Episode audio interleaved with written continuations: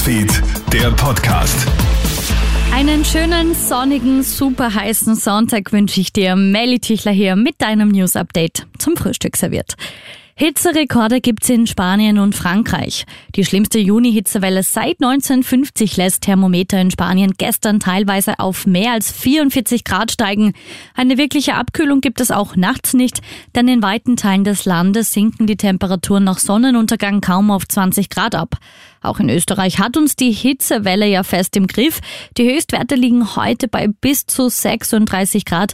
Also schau auf jeden Fall, dass du heute irgendwo in der Nähe von einem See oder einem Pool bist und dort chillen kannst.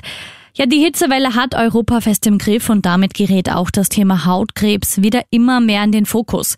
Wie eine neue Statistik jetzt zeigt, ist durch den Klimawandel die Zahl der Hautkrebsfälle massiv gestiegen.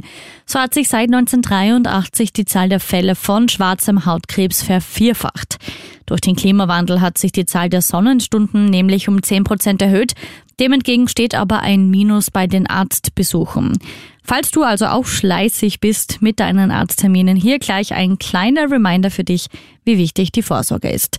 Ja, und bei Zehntausenden Österreicherinnen und Österreichern läuft im Juni das Covid-Impfzertifikat aus. Vor der Hauptreisezeit wird im Wiener Austria Center wieder vermehrt geimpft, obwohl der grüne Pass bei der Einreise im Ausland ja kaum mehr verlangt wird. Die Ausnahmen, den Pass brauchst du etwa bei der Einreise in die USA oder nach Australien. 3G gilt beispielsweise noch für Urlaub in Dubai, Ägypten oder Mauritius und in Europa nur mehr für Frankreich, Portugal und Finnland. Krone Hits, Newsfeed, der Podcast.